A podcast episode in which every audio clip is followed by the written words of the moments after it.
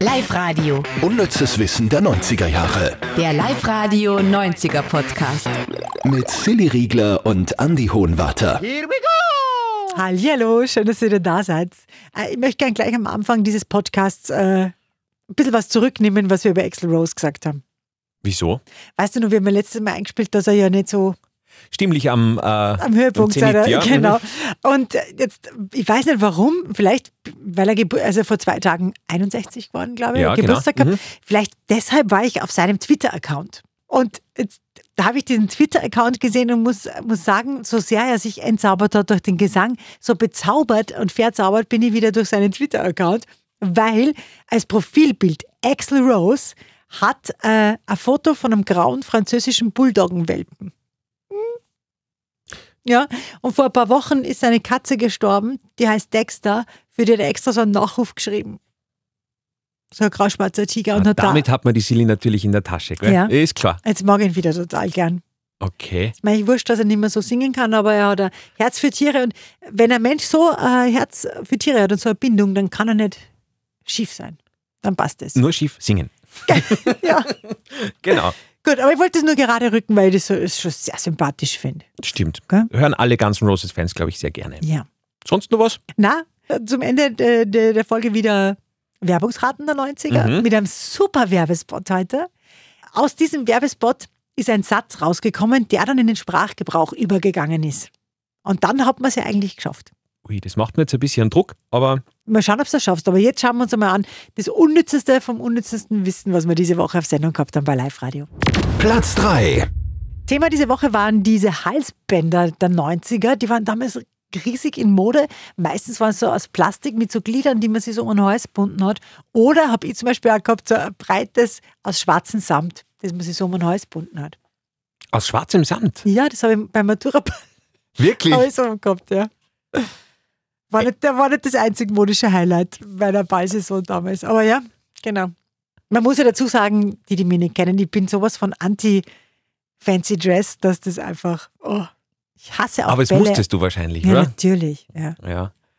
Aber schön. Aber diese, diese Bänder sind ja momentan eigentlich wieder recht trendy eigentlich. Voll, ja. aber wenn man jetzt hört, wo die herkommen, dann wird einem ganz anders. Mhm. Es ist leider äh, äh, kein 90er-Trend, sondern schon weit vorher äh, herausgekommen, diese Bänder, nämlich im 18. Jahrhundert. Da waren sie äh, meistens zu finden an den Hälsen von Prostituierten. Und wenn man sich so überlegt, gell, macht das Sinn. Also Ja. macht das nicht Sinn, aber wenn man so Jack the Ripper und so in die Fotos, irgendwie Das stimmt, passt ja, ja, das, ja, gell? ja, das stimmt schon. Platz 2. Oh, heute wird's richtig sexy. Es geht um Telefonsex-Hotlines. Die sind ja natürlich vor den 90ern erfunden worden, aber hatten in den 90ern, Achtung, jetzt kommt ein kleines Wortspiel, ihren Höhepunkt. okay. Äh, Aber war wirklich so. Was glaubst du denn, wie viele Österreicher haben in den 90ern pro Tag bei einer Sex-Hotline angerufen? Muss man sich schon vorstellen, dass das extrem viele waren, weil wir waren damals, glaube ich, sieben Millionen. Schon, waren wir noch nicht schon neun? Na, das haben wir jetzt. Aber äh, 1999, da waren wir noch bei knapp sieben Millionen. Und Heißt Sachen. Mhm. da hatten pro Tag 30.000 Menschen bei einer Sexhotline angerufen. Jeden Tag.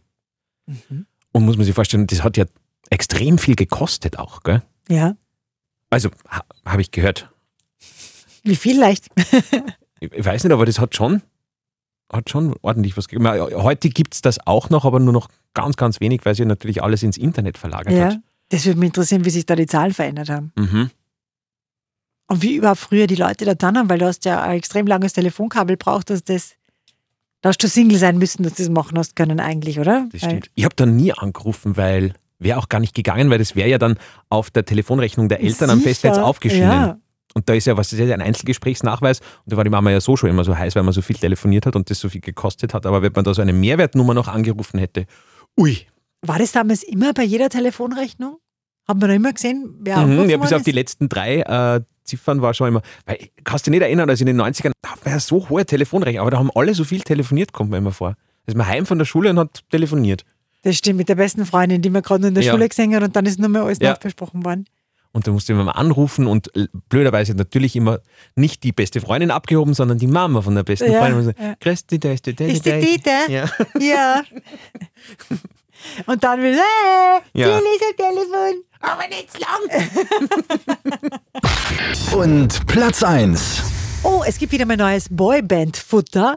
Und zwar diesmal, äh, also für mich sind es so ein bisschen die, ist ein bisschen die Mutter aller Boybands. Und es sind nicht die, New, äh, die, die Backstreet Boys, sondern eben die New Kids on the Block, die ja schon Ende der 80er gegründet worden sind. Genau. Die Antwort auf New Kids on the Block aus Großbritannien waren dann Take That und dann war die amerikanische Antwort auf Take That wieder die Backstreet Boys und so ist es immer hin und her gegangen. Ah.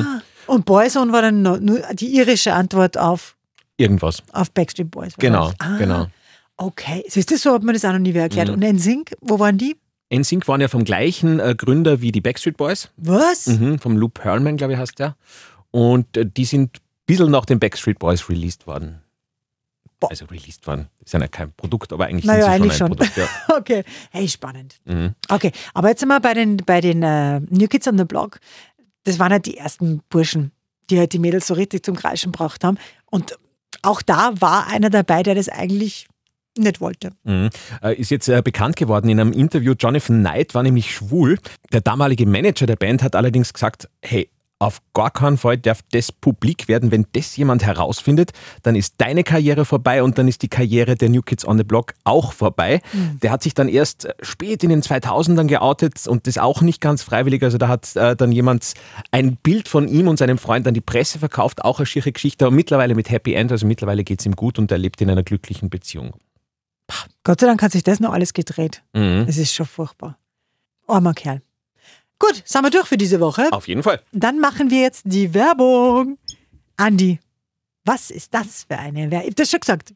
Der, der Werbesatz, die Message, dass du sicher auch immer wieder im täglichen Sprachgebrauch gebraucht.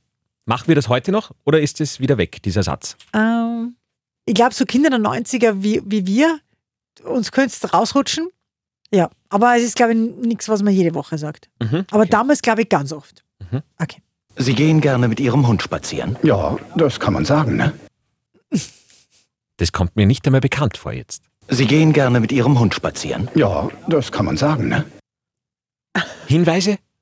Er steht an einer Bar. Bier. Hm? Ah, so alkoholfreies Bier vielleicht. Na, du Du Ah, bist so gut. das und- ist, wie heißt, wie heißt das?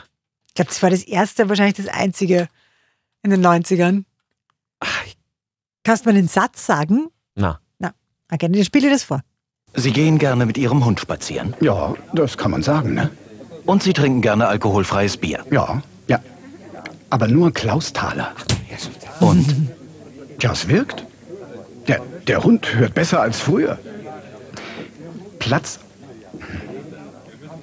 Platz? Immer? Nein, nicht immer.